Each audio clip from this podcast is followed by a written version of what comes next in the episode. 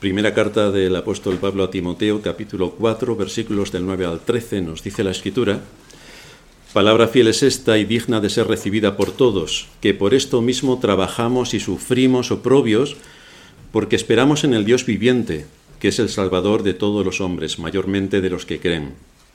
Esto manda y enseña. Ninguno tenga en poco tu juventud, sino el ejemplo, sino sea ejemplo de los creyentes en palabra, conducta, amor, espíritu, fe y pureza. Entre tanto que voy, ocúpate en la lectura, la exhortación y la enseñanza. La cristiandad. La cristiandad. Es un concepto que engloba a todos los supuestamente cristianos se denomina así porque se asume que todos somos seguidores de Cristo. Y por supuesto que todos somos salvos. Exactamente igual que decían los israelitas. Como somos israelitas, tenemos la salvación. Y como todo el mundo sabe, todos los israelitas fueron salvos, todos, sin excepción. Como todo el mundo sabe. Hay bastantes matizaciones que deberíamos hacer. Porque si estamos en la cristiandad y decimos que somos cristianos, y la cristiandad toda dice que es cristiana, eso supondría seguir la doctrina de Cristo expuesta con precisión en las Sagradas Escrituras. Por eso se llama la cristiandad cristiana. Sin embargo, entre otros muchos asuntos doctrinales que los hay de calado importante, nos encontramos con el hecho de que lo que la cristiandad piensa que es una iglesia y lo que la Biblia enseña que es una iglesia son dos opiniones completamente opuestas. Son dos enseñanzas que están en las antípodas la una de la otra. Muchos en la cristiandad quieren la iglesia a la carta. Como cuando llegas a un restaurante y pides, según tu deseo, el plato que el chef te tiene que preparar. ¿Tú qué quieres? Así que el restaurante ha hecho una inversión en el local, en el equipamiento, en ambientarlo para que te sientas a gusto. Tiene habilitado un espacio muy agradable para que te sientas cómodo y confortable. Te nutre con productos de primera calidad para que disfrutes de la comida. Puedes repetir tantas veces como quieras y te atiende con mucha amabilidad. Como respuesta a todo esto, te puedes marchar sin pagar o como mucho le dejas una propina, si es posible en céntimos, porque es un restaurante cristiano. No estoy muy seguro de que si el restaurante fuera de la tal persona que asume que todo es gratis y que piensa, entre otras cosas, que el diezmo es un asunto del Antiguo Testamento, le parecería bien que nadie pagara esa comida si él fuera el dueño del restaurante a lo mejor no pensaría lo mismo. Pero lamentablemente hay muchos en la cristiandad que piensa que así debe ser una iglesia. Todo gratis de todo, de todo. Vamos de excursión, es gratis. Vamos a unas conferencias, es gratis. Vamos a volar no sé dónde, es gratis. El pastor vuela gratis, claro, como todo el mundo sabe, tiene puntos de Iberia y vuela gratis por todo el mundo. También los pastores que nos visitan, todo vuelan gratis. También comen gratis, porque van a restaurantes cristianos que abundan por todos sitios, y la comida es gratis. De hecho, se van a comprar IKEA todos los muebles gratis. No voy a dar más nombres publicitarios para que no se lleven un dineral. La escritura nos habla de una institución que se llama iglesia. Iglesia. Hay que tener en cuenta la estructura que Dios demanda respecto a lo que Él ha definido que es una iglesia, porque esto entra dentro del plan redentor. Así que es un asunto bastante importante. De hecho, existe una normativa que sale del estudio detallado de las escrituras que nos habla acerca de la iglesia local. Como siempre, cuando hablamos de cosas importantes se rompe el vídeo. Existe una normativa que sale del estudio detallado de las escrituras que nos habla acerca de la iglesia local, de su estructura y de su composición, que es importante que lo tengamos en cuenta. Esto lo debería saber la cristiandad al dedillo, pero la mayoría no tiene ni idea. Qué curioso. Claro, tampoco tienen ni idea de los diez mandamientos, y eso es que se lo deberían saber de memoria, y también se debería saber de memoria la cristiandad desde Génesis a Apocalipsis, todos los libros, los que componen el Antiguo Testamento y los que componen el Nuevo. Misión imposible, la cristiandad no se lo sabe. Es lamentable, pero esa es la realidad. Así que como esto se desconoce en muchos casos, vamos a estudiar algunos aspectos más de nuestra serie sobre la doctrina de la Iglesia local. Hoy tocaremos el tema de la membresía. Yo quiero ser miembro. Estupendo. Hay ciertos requisitos para ser admitidos como miembros de la Iglesia. Si fuéramos la Iglesia Católica, todo el mundo estaría dispuesto a venir. Claro está. Si fuéramos la mayoría de las iglesias evangelicoides, por supuesto, aquí viene hasta el gato. Pero no es esto lo que nos enseña la Escritura. Hay ciertos requisitos para ser admitidos como miembros de la Iglesia y luego hay muchas cosas que la Iglesia tiene que hacer para llevar a cabo el riguroso mandato que Cristo impone sobre la Iglesia, que es de ser columna y baluarte de la verdad, y esto tiene una importancia extraordinaria. Así que de todo lo que nos enseña la Escritura, sobresalen dos ingredientes básicos sobre la doctrina de la Iglesia en este punto de la membresía. El primero, ¿quiénes son los que van a componer la Iglesia? ¿Quiénes son? Y el segundo, ¿cuál es la labor que tiene que hacer la Iglesia para el mundo en el que vivimos? A lo mejor tiene que hacer alguna labor aparte de ser una ONG, que es lo que son casi todas las iglesias.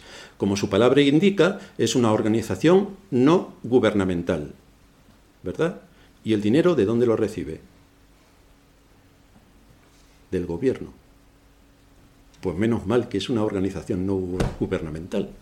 Así que está al servicio del gobierno porque si le quita sus fondos, se acabó la tal iglesia, porque no es una iglesia, es una ONG, que vive de lo que sale de las arcas del Estado, no de sus miembros, que es lo que debería ser, no, del Estado. Hoy nos vamos a enfocar en el primer punto y nos vamos a preguntar, ¿cómo puedo formar parte de la Iglesia si todavía no soy miembro? ¿Cómo puedo formar parte? ¿Qué requisitos se demandan para que yo sea miembro de una Iglesia? qué privilegios tengo por ser miembro de la Iglesia. Y lo que es peor todavía, cuáles son mis compromisos y responsabilidades con la Iglesia. Porque todo el mundo habla de sus privilegios. Tengo derecho, tengo derecho, tengo derecho. Todo el mundo tiene derechos. Pero en la Iglesia también hay responsabilidades. También las hay. Hay un procedimiento que debemos seguir y que nos lleva a enumerar cuatro requisitos para que un creyente pueda incorporarse a la membresía de una iglesia local. Hay cuatro requisitos. El primero, un requisito espiritual. El segundo, un requisito social. El tercero, un requisito ceremonial. Y el cuarto, un requisito geográfico. Así que vamos a ver estos requisitos que son necesarios para, si yo quiero incorporarme a la membresía, no de esta iglesia, sino de cualquiera, si la iglesia es medianamente normal, será lo que demande de sus miembros. Así que vamos a ver en primer lugar un requisito espiritual. ¿Cuál es el requisito espiritual que se demanda de mí para que pueda integrarme y formar parte efectiva de una iglesia? ¿Cuál es el requisito espiritual? Hechos 2.38. Pedro les dijo, arrepentíos. Fijaos el proceso. Arrepentíos y bautícese cada uno de vosotros en el nombre de Jesucristo para perdón de los pecados. Así que este es un primer requisito para poder pasar a formar parte de la iglesia. Encontramos que tiene que haber arrepentimiento. Esto implica que debe haber un proceso de pensamiento lógico que nos lleve al arrepentimiento antes de ser bautizados. Digo eso por los católicos y los presbiterianos que se empeñan en creer actuar como una nación como lo era Israel, que circuncidaba a, a sus hijos al octavo día, las hijas no, así que en esto tienen un problema los católicos y los presbiterianos, porque eran una nación y eso les daba parte en la nación. Y esto lo hizo la, la todopoderosa Iglesia de Roma durante toda la Edad Media porque ellos se consideraban la nación que dominaban sobre todo el orbe, directamente sobre los reyes. Por eso bautizaban a los niños, porque automáticamente pertenecían a la nación católica. Pero que lo hagan los presbiterianos, bueno, le puede venir, venir de Irlanda, que también están en, las antípodas o de Escocia. Bueno, el caso es que esto no es lo que enseña la, escritura. Lo que destaca en nuestro texto es que en el proceso salvador la fe y el arrepentimiento van juntos. Son dos dones que Dios da a aquellos a quienes llama por su gracia. Fe y arrepentimiento. Los dos. Y después de, esto, que tiene su base en la convicción de pecado que produce exclusivamente el Espíritu Santo porque ha operado el nuevo nacimiento dando la fe y el arrepentimiento, entonces viene el bautismo. Pero sin la obra previa del Espíritu Santo, que es quien da la fe y el arrepentimiento, quien convence de pecado y quien nos lleva a los pies de Cristo para suplicar su perdón, sin esto no tenemos nada. ¿Cómo vamos a bautizar a un niño? Todo aquel que creyere y fuere bautizado será salvo. Ese es el proceso y es el que aquí está diciendo también Pedro.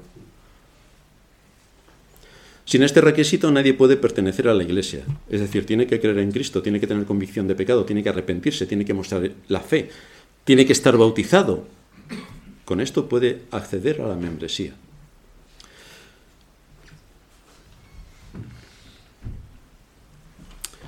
Desde luego el candidato a la membresía no tiene que ser un teólogo, no tiene que haber estudiado en Westminster. Que ha estudiado mejor, nos vendrá bien, pero no tiene que haber estudiado en Westminster. Pero sí que tiene que conocer lo básico de la escritura, lo básico. Es labor de la Iglesia examinar a aquellos que se postulan como candidatos para la membresía, porque no queremos que entre ningún elemento que trastoque, trastorne o enturbie la unidad y la paz en la Iglesia. Por lo tanto, hay un examen previo. Es la responsabilidad de la Iglesia conocer la posición del candidato y asegurarse que sepa lo que es el pecado, que conozca la ley de Dios y que sea consecuente con lo que esto implica para el arrepentimiento. Esto es lo básico. Cuando Pedro está hablando, dice arrepentíos y bautícese cada uno. Pero si no conozco la ley, ¿cómo me voy a arrepentir? El asunto es que la mayor parte de la cristiandad no conoce la ley porque ni siquiera es capaz de enumerar uno a uno los diez mandamientos, ni en orden ni en desorden. A veces les salen tres, otros cinco, otros siete, pero no llegan a los diez. Y desde luego, el orden que establece la escritura no se lo saben, se saben el de la Iglesia Católica, pero no el de la Biblia. Si desconozco la ley, entonces no sé de qué me tengo que arrepentir. Y si no me puedo arrepentir de nada, porque no conozco la ley, no hay perdón. Y ya sabemos que sin perdón no hay salvación. Así que el asunto del arrepentimiento es importante. Puedo asumir que soy pecador, porque no me queda más remedio. Todo el mundo dice que es pecador, no voy a decir yo que no, claro. No lo hago por un estudio cuidadoso de la escritura que habla de mí, no, no, no. Pero si no puedo identificar mi pecado concreto, porque desconozco la ley y la palabra, no me voy a arrepentir de ese pecado, porque lo desconozco. Además, en la mayoría de las iglesias están haciendo shows y entretenimientos y títeres y, y mímica, poco se habla del pecado, mucho menos del arrepentimiento y mucho menos que necesitamos el perdón de Cristo sobre pecados concretos. Ahora bien, si soy humilde ante Dios, en cuanto sea expuesto a su palabra, podré identificar mi pecado. Podré correr a Cristo para suplicar el perdón porque esto es lo que Dios demanda de mí. Y es lo que la Iglesia espera de mí para aceptarme. Que haya evidencias de la fe y del arrepentimiento, que tenga un corazón humilde y que quiera realmente servir al Señor en el contexto donde Él me ha puesto. Por tanto, el candidato a la membresía tiene que tener un conocimiento de lo que es el pecado, tiene que tener convicción de pecado, tiene que saber cómo ha violado la ley de Dios, tiene que arrepentirse de pecados concretos y tiene que saber que solamente en Cristo hay perdón. Si confesamos nuestros pecados, Él es fiel y justo para limpiarnos de toda maldad. Esto debe ser una realidad contundente, porque cuando la palabra trata con su corazón o el pastor le exhorta a la tal persona y le amonesta, si empieza con excusas y justificaciones, pues entonces se justifica a sí mismo. No le hace falta la justicia de Cristo. Ahí no hay arrepentimiento. Por lo tanto, no hay perdón. La secuencia es que no hay salvación. Y la evidencia es que ah, permitiremos que entre en la iglesia una persona que aunque usa un vocabulario cristiano, en realidad no sabemos si es creyente, o más bien el asunto es que no es creyente, y tarde o temprano nos va a provocar un problema en la iglesia, porque le falta lo fundamental.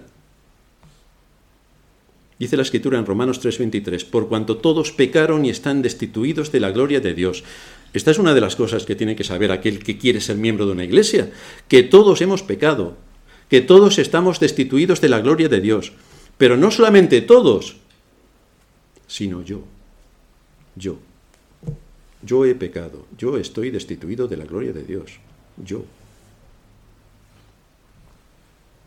Y por lo tanto, me tengo que arrepentir de pecados definidos. Si el Espíritu Santo ha hecho su obra y me ha convencido de pecado, voy a saber identificar mis pecados definidos y me voy a arrepentir. Este es el primer punto que debe la tal persona comprender. Que ni por nuestras fuerzas ni por nuestras obras jamás llegaremos a salvarnos. Que solamente en Dios está la salvación de su pueblo y que la salvación es por pura gracia, sin absolutamente nada que yo pueda aportar para la salvación. Nada, cero. Las excusas y las justificaciones cuando la palabra nos señala, cuando el pastor nos amonesta, no caben. Porque cuando eso ocurre, es mi justicia propia la que pongo. Y entonces Cristo ya no me vale. Ya no me tiene que perdonar mis pecados, porque pongo mis excusas, mis justificaciones. Lo lavo con mis excusas. Pero esto es el camino directo a la perdición. Nada de lo que yo pueda aportar delante de Dios es válido ni me va a salvar. Solamente la fe en Cristo, la justicia de Cristo que me imputa para que yo pueda ser perdonado y entonces me concede la salvación. Por eso la escritura afirma que solo Cristo salva, solo Cristo salva. Si vamos arrepentidos, confesando nuestros pecados, solo Cristo salva. Pero si te justificas o excusas, entonces Cristo no te salva. Te quieres salvar tú. Bienvenido al infierno. Esta persona que opta la membresía tiene que conocer lo que es el perdón de Dios tiene que saber qué es la justificación por la fe. Aquel que no conozca el perdón nos puede aportar bastantes dudas de que sea creyente. Y aparte de eso nos va a traer bastantes problemas a la congregación, porque cuando él tenga que perdonar, si no tiene en su experiencia el haber sido perdonado por Dios a la hora de que ha confesado sus pecados y se ha arrepentido delante de Dios y ha cambiado, su rumbo, si él no tiene esta experiencia del perdón de Dios, ¿Cómo va a perdonar a otros? ¿Cómo lo va a hacer? Lo único que a partir de ahí puede aportar a la Iglesia será confrontación. Será, esto lo digo por experiencia propia, lo que los que ya no están aquí, gracias al Señor, se marcharon. Esa es tu opinión. Pero ¿cómo que es mi opinión? Es lo que enseña la Escritura. Estas son las bases y fundamentos de la Escritura. No es mi opinión. Yo no estoy aquí para dar mi opinión. Estoy para transmitir el mensaje de la palabra. Lo único que a partir de ahí, repito, puede aportar a la iglesia a esa persona es confrontación, es justificaciones sobre su conducta, traerá desunión a la iglesia, romperá la paz y la unidad, porque todo lo entenderá como un ataque contra él. Pues de eso se tiene que cuidar la iglesia. No queremos personas así en la membresía. No estamos buscando ser más miembros, estamos buscando ser más santos, que es diferente. Por eso el Señor, cuando está orando a su Padre, nos enseña, perdona nuestras deudas como nosotros perdonamos a nuestros deudores. Pero si yo no tengo la experiencia de que Dios me ha perdonado, porque no identifico los pecados que tengo y tampoco, evidentemente, me arrepiento de ellos, tampoco podré perdonar a mis hermanos cuando me pidan perdón. Es por eso que tengo que traer la experiencia de que Dios me ha perdonado de cada uno de mis pecados concretos. Porque entonces, sabiendo mi condición, también sabré entender la condición de otro hermano que es también pecador como yo. También tenemos que cuidar que Satanás no ponga tropiezo en las relaciones fraternales. Esto debe ser la primera preocupación de todos en la Iglesia porque la excesiva confianza hace que el respeto se pierda y que Satanás introduzca discordias para echar por tierra el Evangelio. Por tanto, tenemos que tener mucho cuidado con las relaciones en la Iglesia. Tenemos que edificar, pero todo tiene un límite. Es por eso que debemos ser comedidos en los tratos. Tenemos que saber hasta dónde podemos llegar y hasta dónde no podemos llegar. Hemos de practicar lo que la Biblia nos enseña, pero con los límites razonables para tener una buena comunión. Es por esto que en el libro de Proverbios se nos dice, detén tu pie de la casa de tu vecino, no sea que hastiado de ti te aborrezca. Vamos, que si estás todos los días en casa de tu hermano, pues a lo mejor es un poco excesivo. Y esto hay que controlarlo, porque luego esto que ocurre entre dos familias afecta a toda la iglesia. Todos nos vemos involucrados en ese problema. Nuestro objetivo, como ya hemos dicho en otras ocasiones, no es tener muchos miembros. Seguramente si diéramos aperitivos de jamón, queso, cerveza y Coca-Cola y 100 euros a cada uno de los que asisten, hoy tendríamos un edificio de 100.000 metros cuadrados lleno de gente. Claro que sí, pero ese no es nuestro objetivo. El objetivo no es tener muchos miembros, el objetivo es que los miembros sean verdaderos creyentes, que se integren en la iglesia sabiendo cuáles son sus privilegios, pero también cuáles son sus responsabilidades delante de Dios y de su pueblo. Esta persona que se va a integrar como miembro tiene que estar en sintonía con la confesión de fe, porque esas son nuestras convicciones. Tenemos la Confesión de Fe de Londres de 1689, donde se define perfectamente lo que creemos. No puede estar al 80% de acuerdo, porque entonces no ha entendido el Evangelio. La confesión de fe, igual que las doctrinas, es una cadena. Tú no puedes quitar un eslabón y decir, bueno, yo este eslabón me lo salto, porque entonces has roto la cadena. Hay un fallo por algún sitio que tarde o temprano va a explotar, sin ninguna duda. Si hay algo que la tal persona no acepta, no hay ningún problema en que siga como asistente. Pero si es miembro, debe conocer la confesión de fe y debe asumir el compromiso de aceptar la confesión de fe en su totalidad, porque son el resumen de nuestras convicciones. Esto es lo que creemos de lo que dice la Biblia. Ya sabemos que muchos dicen, yo creo en la Biblia. Satanás también. ¿Y ahora qué hacemos? Pero tienes que saber de la Biblia qué crees de la Biblia. ¿Qué crees de la Biblia? Bueno, crees en toda la Biblia, pero hay matizaciones importantes que son las doctrinas. ¿Qué crees en cuanto a las doctrinas?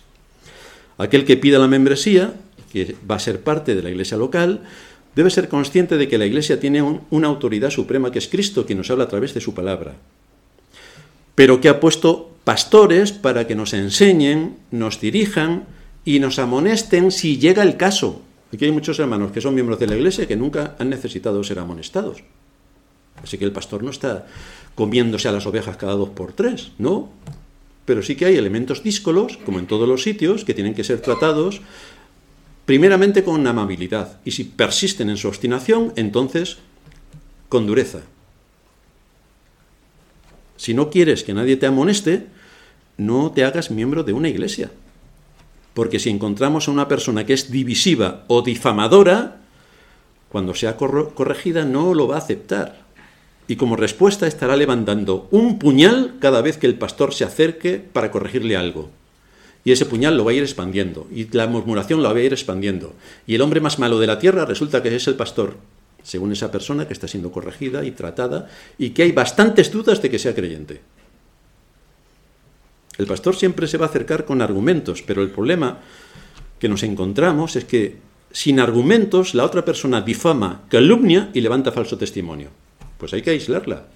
¿Tú qué haces cuando tienes un tumor? Le preguntamos a los médicos. Coges un bisturí y lo estirpas, porque si no todo el cuerpo es posible que se contamine y acabe el cuerpo muerto por no sacar a ese objeto de en medio del cuerpo. Así que quien accede a la membresía debe conocer estas normas bíblicas básicas.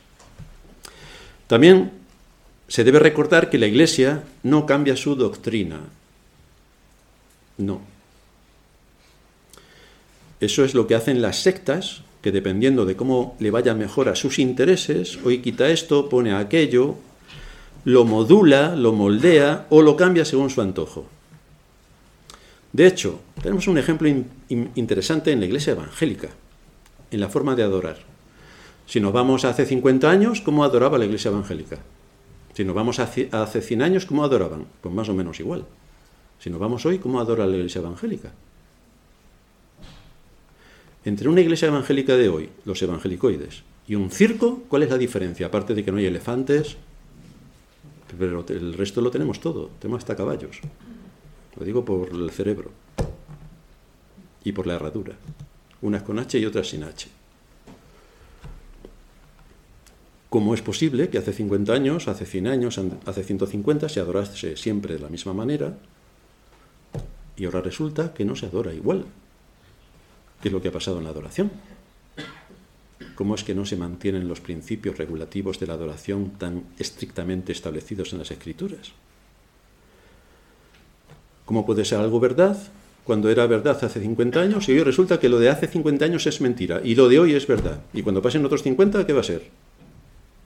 Porque la palabra de Dios es invariable, es inmutable. No cambia por las épocas, por las modas, no cambia, no cambia. Ocurre igual que con las matemáticas. 4 más 4 son 8. Esto es hace 50 años, hace 500 años y hace 5.000 años. Y dentro de 5.000 años, 4 más 4 seguirán siendo 8. Entonces, ¿qué es lo que está pasando en la iglesia, en la adoración? Que dependiendo de las modas y lo que traen las sectas, y la iglesia, en fin, me voy a quedar ahí, pues eh, aquí la adoración ha desaparecido. Así que la iglesia tiene una doctrina definida, nuestra Confesión de Fe de Londres de 1689. Y aparte de la Confesión de Fe, que marca nuestras convicciones cristianas, que marcan una posición doctrinal firme de la Iglesia, tenemos también otro documento que se llama Constitución de la Iglesia o Estatutos de la Iglesia, donde se establecen los pormenores del funcionamiento de la Iglesia a la hora de aplicar la doctrina. Por lo tanto, cuando alguien quiere ser miembro de la Iglesia, tiene que saber qué es lo que cree la Iglesia en cuanto a lo que enseña la Escritura y cómo aplica la Escritura a las situaciones particulares que se suelen dar en el mundo en el que vivimos y en la Iglesia en concreto. Este llamamiento que Dios lleva a cabo implica que aquellos a quienes Él llama obedecen a la fe. Obedecen a la fe. Lo más importante de la Iglesia son sus miembros. Es lo más importante. Podemos estar un mes sin pastor, tres años sin pastor o treinta años sin pastor. No pasa nada. Pasa algo, pero no pasa mucho. Pero no podemos estar sin miembros, porque entonces no tenemos iglesia. Así que los miembros de la iglesia son importantes. Son importantes. Pero en medio de la iglesia tenemos graves amenazas, porque lo que intentará Satanás por todos los medios es destruir la iglesia. Ese es su objetivo, destruir la iglesia. Y esto lo va a hacer adulterando el mensaje de la palabra de Dios, desde luego pervirtiendo las fuentes, corrompiendo las fuentes, que es lo que tenemos en la mayoría de la cristiandad. Las fuentes están corrompidas por completo es su más hábil estrategia. Por eso Pablo les exhorta a los pastores a través de Timoteo. Esto manda y enseña, esto manda y enseña. Le sigue diciendo después, ocúpate de la lectura, la exhortación y la enseñanza. La exhortación. Bueno, esto en muchas iglesias es... Mm, no sabemos qué significa. La exhortación. En muchas iglesias es algo nulo. Pero esto es un mandato de Cristo que los miembros de la Iglesia tienen que tener claro que pueden ser exhortados y corregidos, evidentemente, como cualquier padre hace con sus hijos. Es así lo que ocurre también en la Iglesia. Por la misericordia del Señor, los que hoy son miembros de nuestra Iglesia están en orden y andan de acuerdo a la voluntad de Dios. Pero ha habido otros en el pasado que siempre estaban creando tensión y rompiendo la unidad y la paz. Gracias al Señor se los llevó. Ahora estamos en paz. Pero si abrimos las puertas para todos los que quieren entrar por ser más en cuanto a número, si permitimos que entren personas independientemente de la doctrina que traigan, si apartamos los ojos de la vida y conducta que se debe caracterizar en cada uno de aquellos que se llaman siervos de Cristo, entonces no es imposible que podamos tener una iglesia. Podemos tener una ONG donde todos caben. Podemos tener una comunidad de vecinos donde todos caben.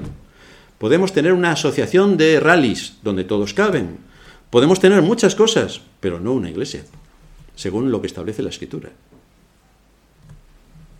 Si no hay unidad en la doctrina, si no hay una disposición para someterse a la autoridad de la escritura y a la autoridad de la iglesia, entonces se rompe la paz y la unidad.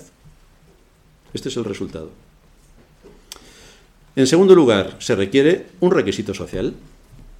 Esta persona no solamente debe tener una creíble profesión de fe, sino que también debe haber alcanzado una edad madura. Debe ser una persona madura e independiente que le permita cumplir con sus responsabilidades, las que pudiera tener como miembro de la Iglesia, que pueda sufrir y soportar penalidades como buen soldado de Cristo.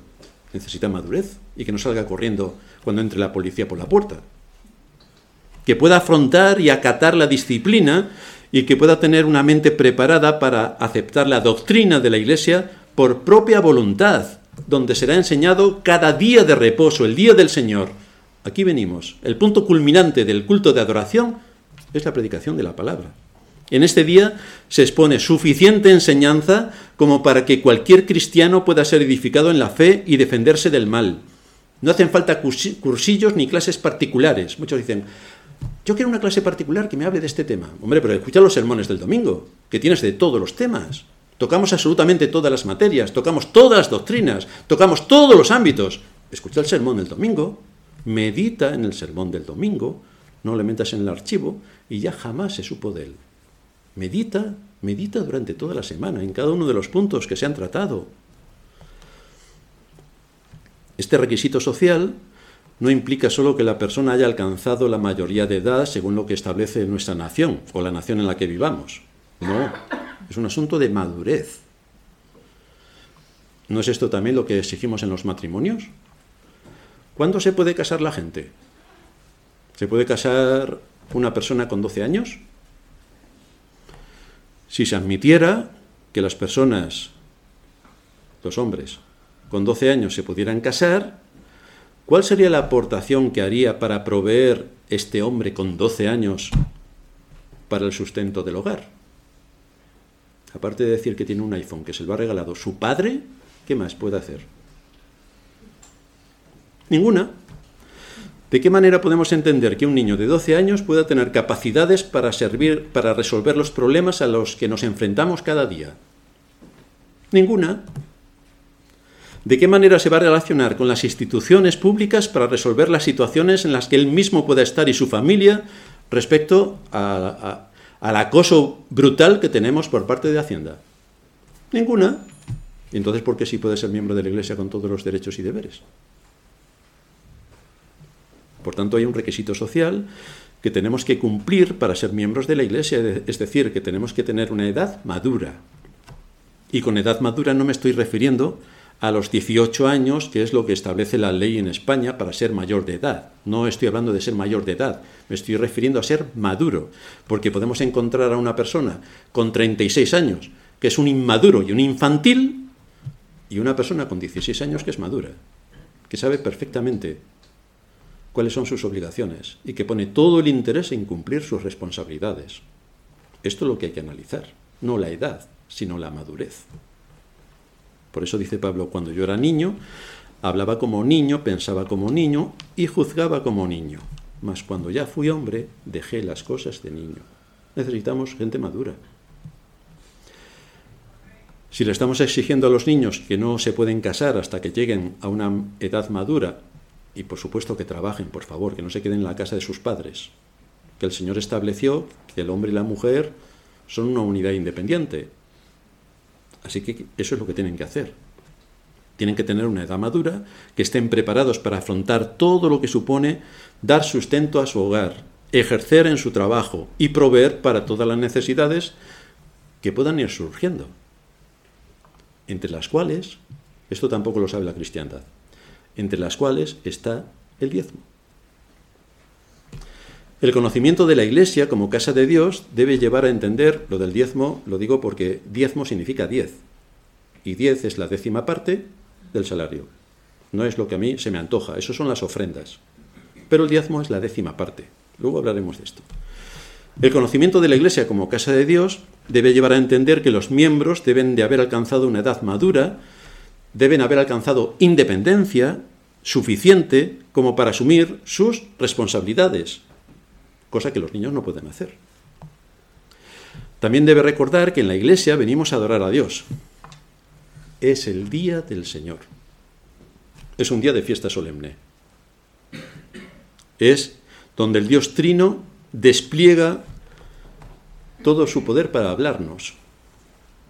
Esto me indica un asunto, y es que debo de venir con un corazón dispuesto para escuchar su palabra, que es algo interno, pero también que como es un día de fiesta solemne, debo vestir de acuerdo a la ocasión, que es algo externo. Así que esto está combinado. Muchos actúan según lo que les han enseñado en su cultura, pero la enseñanza de la escritura debemos repetir por enésima vez que está por encima de la cultura. Nuestro deber es venir vestidos de acuerdo al día que es hoy y al Dios a quien vamos a adorar. Hoy es un día de fiesta solemne. De la misma manera que no irías al concierto de Año Nuevo vestido como si fueras a ir a recoger setas, yo creo que a nadie se le ocurriría, ¿por qué vienes así a la iglesia? Por ejemplo. Recuerda esto para que cuando pasen unos domingos y a pesar, yo quiero ser miembro, y a pesar de que ves en tu entorno cómo van todos vestidos, tú sigas vistiendo como si el mensaje no fuera para ti, porque sí lo es. Tenemos una parábola de una boda a, la que hace mención el Señor en Mateo 22.11. Entró el rey para ver a los convidados y vio allí a un hombre que no estaba vestido de boda. Y le dijo, amigo, ¿cómo entraste aquí sin estar vestido de boda? Mas él enmudeció. Entonces el rey dijo a los que servían, atadle de pies y manos y echadle en las tinieblas de afuera. Allí será el lloro y el crujir de dientes. Esto no quiere decir que cualquier persona que nos visite tiene que venir de punta en blanco. No sabe nada, pues bienvenido al concierto de Año Nuevo. Lo mismo los demás te miran así un poco raro. Pero si llevas tiempo asistiendo, ya ves qué es lo que hay en cuanto a este requisito que también se demanda. La cristiandad quiere que con ser salvos ya tienen todo lo que necesitan y todo queda cubierto en sus vidas. Todo está bien con Dios. Y sí, todo está bien con Dios respecto a la salvación, pero hay más cosas, hay más cosas. Dios nos ha dado la vida y le damos gracias por todo lo que Él nos da. Pero aparte de eso, que es un asunto trascendente, tenemos que hacer algunas cosas para organizarnos, tanto para formarnos profesionalmente, como para tener un trabajo y conseguir alimento, como para cualquier cosa que en el ámbito de la sociedad en la que vivo es necesario. Si tengo que comer hoy, quizá, si no soy un subvencionado del Estado, quizá tengo que trabajar, y si no soy político también, quizá tengo que trabajar para proveer lo que necesito y comprar los ingredientes para tener un plato y satisfacer el hambre mío y el de mi familia. Si eso es lo que hago para la provisión física, ¿por qué razón eso no habría que hacerlo también en la iglesia? Las provisiones físicas. Tengo que apoyar al ministerio de la iglesia a muchos niveles. Oración, el más importante, atención a los hermanos, disposición al servicio y a escuchar la palabra de Dios. Pero también tengo que tener sensibilidades a nivel afectivo, a nivel espiritual y a nivel económico.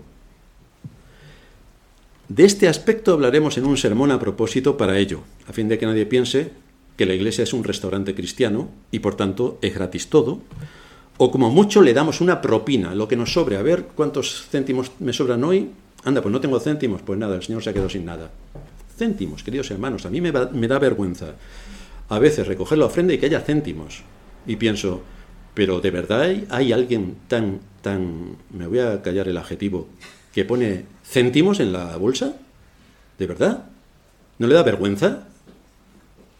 Porque le está dando no las sobras, sino algo mucho peor todavía. Pero esto es indignante. No des nada, o sea, vete a tu casa y te guardas tu dinero, pero no vengas a dar unos céntimos, que estás hablando con el rey de los, de los reyes, el señor de la tierra. Para los que no tienen esto claro, que seguramente hay muchos, Malaquías 3:8, ¿robará el hombre a Dios? Pues vosotros me habéis robado. Y dijisteis, ¿en qué te hemos robado? Y responde el Señor, en vuestros diezmos y ofrendas. Y diezmos y ofrendas son cosas distintas. Luego veremos el matiz. Así que hay un compromiso solemne que se adquiere cuando uno forma parte de la membresía y es el diezmo. Esto es por mandato directo de la Escritura como así probaremos con la misma escritura en uno de los futuros sermones. En tercer lugar, existe un requisito ceremonial.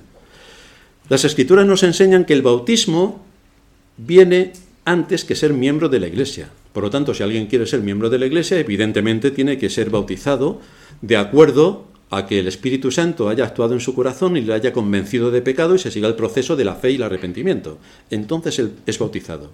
El bautismo dice simbólicamente que nos hemos comprometido con Cristo para guardar las cosas que Él nos enseña en su palabra y a través de Cristo para servirle en medio de la iglesia donde Él nos ponga. Es por esta razón que enseñando todas estas cosas, enseñando toda la voluntad de Dios, es el púlpito y el momento de la predicación, la situación más eh, especial dentro del culto de adoración. Por eso el Señor le dijo a sus discípulos antes de marcharse, en Mateo 28, 19, Él les dijo, id y haced discípulos a todas las naciones, bautizándolos en el nombre del Padre y del Hijo y del Espíritu Santo, enseñándoles, aquí viene lo importante, que guarden todas las cosas que os he mandado. Y entonces, cuando les enseñéis que guarden todas las cosas que os he mandado, yo estoy con vosotros todos los días hasta el fin del mundo. Vaya matiz, vaya matiz.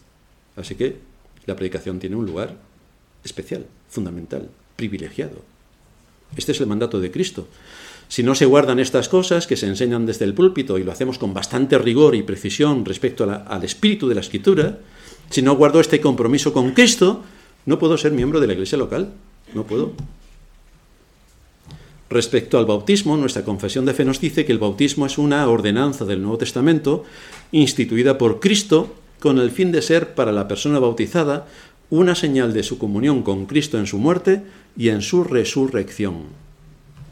El tema del bautismo es importante, pero el bautismo viene, repetimos, después de la fe, no antes de la fe. No compartimos, repito, la enseñanza de la Iglesia católica ni de nuestros hermanos presbiterianos que bautizan a los bebés. No lo hacemos porque eso estaba instituido en Israel, que era una nación política, y por tanto cuando había un nacimiento se llevaba a cabo el acto de la circuncisión, por el que se contaba a este niño como un ciudadano más del país, y es de ahí de donde lo toman los católicos y los presbiterianos, como si ellos fueran también una nación, y con el bautismo integras, participas y te haces parte de la nación. Esto no es así porque no son una nación política. Venimos a la vida cuando Dios nos llama por su palabra y por su espíritu, y nacemos a la fe, a un Israel espiritual.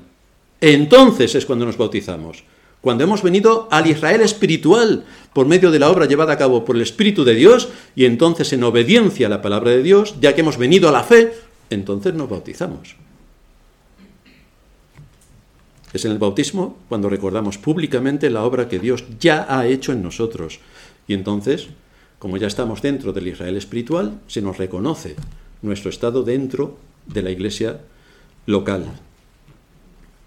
En cuarto lugar, hay un requisito geográfico. El requisito geográfico es muy sencillo. No puedo ser miembro de la iglesia de Cuba. ¿Por qué? Porque está a 10.000 kilómetros. ¿Tú puedes ir todos los domingos a Cuba, a la iglesia? A Colombia podemos ir, a México, todos los domingos. Y si hay actividades entre semana también vamos. Pues evidentemente no se puede. Porque vivimos en Madrid, España. Esto implica que no puedo ir todos los domingos a reunirme con mis hermanos ni en Cuba, ni en Estados Unidos, ni en Colombia, ni en Guatemala, ni en ningún otro sitio, nada más que aquí. Está bien que uno añore su iglesia natal, por supuesto, que respete a su pastor que durante tantos años le guió en el Evangelio. Pero debe recordar que es el mandato de Cristo que cada uno se integre en una iglesia cercana, si es que existe, y si vivo en Madrid y hay una iglesia en orden en Madrid, entonces me debo congregar y someterme a la autoridad de la iglesia que cubre mi necesidad según la demanda que la escritura hace. Por eso estamos aquí. Y cuando uno se integra en la iglesia local, quiere sus privilegios, claro. Si te mueres, predicaré en tu funeral. Es un privilegio. No sé quién predicará en el mío, pero yo sí sé quién predicará en los vuestros. Pero muchos no se hacen la segunda pregunta. ¿Cuáles son mis responsabilidades? ¿Cuáles son mis responsabilidades? Uno de esos privilegios que me aporta el cumplir con el requisito geográfico y haber cumplido los tres anteriores es el de la cena del Señor que vamos a tomar a continuación. Los únicos que tienen derecho a tomar y participar de la cena del Señor son aquellos que han sido llamados por el Evangelio, aquellos que expresan su fe en Cristo, aquellos que han sido bautizados por inmersión, o si vienen de otra iglesia, también se benefician de esos privilegios al unirse a nosotros en la Santa Cena, pero solo si son miembros de una iglesia local y están bajo, bajo, la autoridad de una iglesia local y no están bajo disciplina. Porque en el mundo en el que vivimos hay muchas iglesias que prevarican en esto, que sale gente disciplinada de una iglesia, se va a otra iglesia, aquí no ha pasado nada, y toman la Santa Cena como si allí no pasara nada de verdad. Y los que le dan la Santa Cena son unos prevaricadores, pero como un castillo, y les permiten participar sin ningún problema. Nosotros no somos así, sea cual sea la iglesia de la que vengas. Si estás en disciplina no puedes tomar de la mesa del Señor. Esto es a rajatabla, hasta que esa situación no se arregle. De manera que si estás en otra iglesia de visita, que, si vienes de otra iglesia de visita, puedes participar de la cena del Señor y de todos estos beneficios, pero no lo deberías hacer si vienes desde un trasfondo desestructurado. Es decir, si un domingo vas a una iglesia, tres meses sin ir a ninguna, luego vas a otra, cuatro meses sin ir a ninguna, luego vas a otra, dos semanas, y durante los cuatro últimos años no, ido no has ido a ninguna. Y vienes aquí y dices, yo quiero participar de la mesa del Señor porque soy creyente. Pues no, pues no. La condición para participar de la mesa del Señor necesaria es que seas creyente, pero no es suficiente. Es una condición necesaria, pero no suficiente. Tienes que reunir los tres requisitos que hemos establecido y también tienes que estar en orden con tu iglesia local, porque si no has ido durante los últimos cuatro años, aquí no puedes participar porque no eres miembro de ninguna familia. Hasta que no regularices tu situación, te veamos, te estudiemos y pase el tiempo, tienes el acceso prohibido. Este es uno de los privilegios para los miembros y para los hermanos que nos visitan, que están en orden con sus iglesias. Pero aparte de este beneficio también hay obligaciones. Como decía antes, una de las obligaciones que cada miembro de la Iglesia tiene es el diezmo, que es la décima parte del salario. Y aparte están las ofrendas. Y aparte involucrarse en aquellas necesidades que tenga la Iglesia, porque estoy integrado geográficamente en una Iglesia. No puedo guardar mis diezmos para mi Iglesia en China, porque allí están pasando mucha necesidad. Así que yo estoy aquí en la iglesia de Madrid o en la que esté, pero mis diezmos se van a China. Pues no, querido hermano, no. Tus diezmos los pones en la iglesia en la que estás integrado y de la que eres miembro. Ahora, ¿que crees que la iglesia en China necesita más dinero? Pues ahí están las ofrendas. Te rascas el bolsillo, coges la billetera y sueltas más dinero para cubrir esa necesidad. Pero el diezmo a tu iglesia en la que tú estás no se lo debes quitar responde con las ofrendas para ayudar, como muchas iglesias, y Pablo nos habla de ello, que enviaron ofrendas, pues envías ofrendas, pero no el diezmo, el diezmo es para tu iglesia. Es necesario que todos sepamos exactamente qué es lo que enseña la Escritura para la iglesia local, cuáles son los requisitos para los miembros y qué es lo que yo tengo que saber para formar parte de la iglesia local según lo que enseñan las Escrituras. Espero que a la terminación de este culto, los que han pedido la membresía no me digan, pastor, después de haber escuchado esto yo no quiero ser miembro.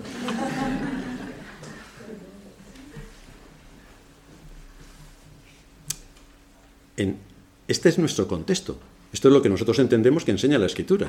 Nos movemos en obediencia a la Escritura y enfocando todo para que haya en la Iglesia orden, unidad y paz, porque es el único medio que tenemos para cumplir nuestra función en este mundo, de ser columna y baluarte de la verdad. Si aquí estamos en guerras entre nosotros, si tenemos elementos que están eh, dando notas discordantes, si estamos en tensión, si la Iglesia no puede cumplir con su papel ni con su función y queremos cumplir con nuestra función. Por eso debemos ser rigurosos con aquellos que acceden a la membresía. No cualquiera, no nos vale cualquiera.